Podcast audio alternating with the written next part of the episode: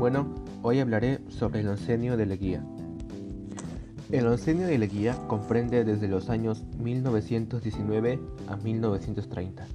Para entender mejor este tema, tenemos que ubicarnos en el contexto internacional, donde Estados Unidos estaba en pleno auge económico por el éxito de la Segunda Guerra Mundial.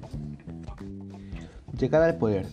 Augusto Leguía llegó al poder gracias a un golpe de Estado, a causa de que el día de las elecciones se alteraron los votos para favorecer a la oligarquía. Características económicas. Este periodo dependió de los préstamos de Estados Unidos, pero para obtener esos préstamos debíamos este, cumplir ciertas condiciones, como beneficiar a las empresas estadounidenses. Estos préstamos se usaron para obras públicas como plazas, avenidas y hospitales. Características sociales.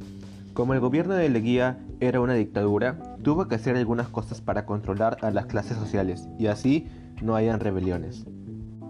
A la clase alta, conformada por la oligarquía, dio la ley de aguas para controlar el agua de las haciendas. Así, si la oligarquía intentaba hacer un golpe de Estado, Leguía cortaba el suministro de agua.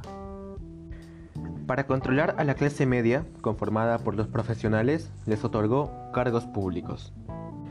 A la clase baja, conformada por obreros y campesinos, les dio la ratificación de 8 horas para los obreros y la ley de comunidades indígenas para los campesinos. Aunque, contrario a esto, desgraciadamente, también dio la conscripción vial.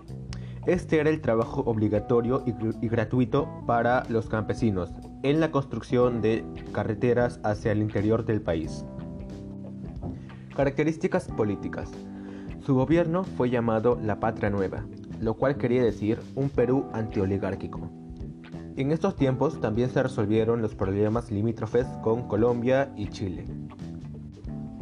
El fin del oncenio.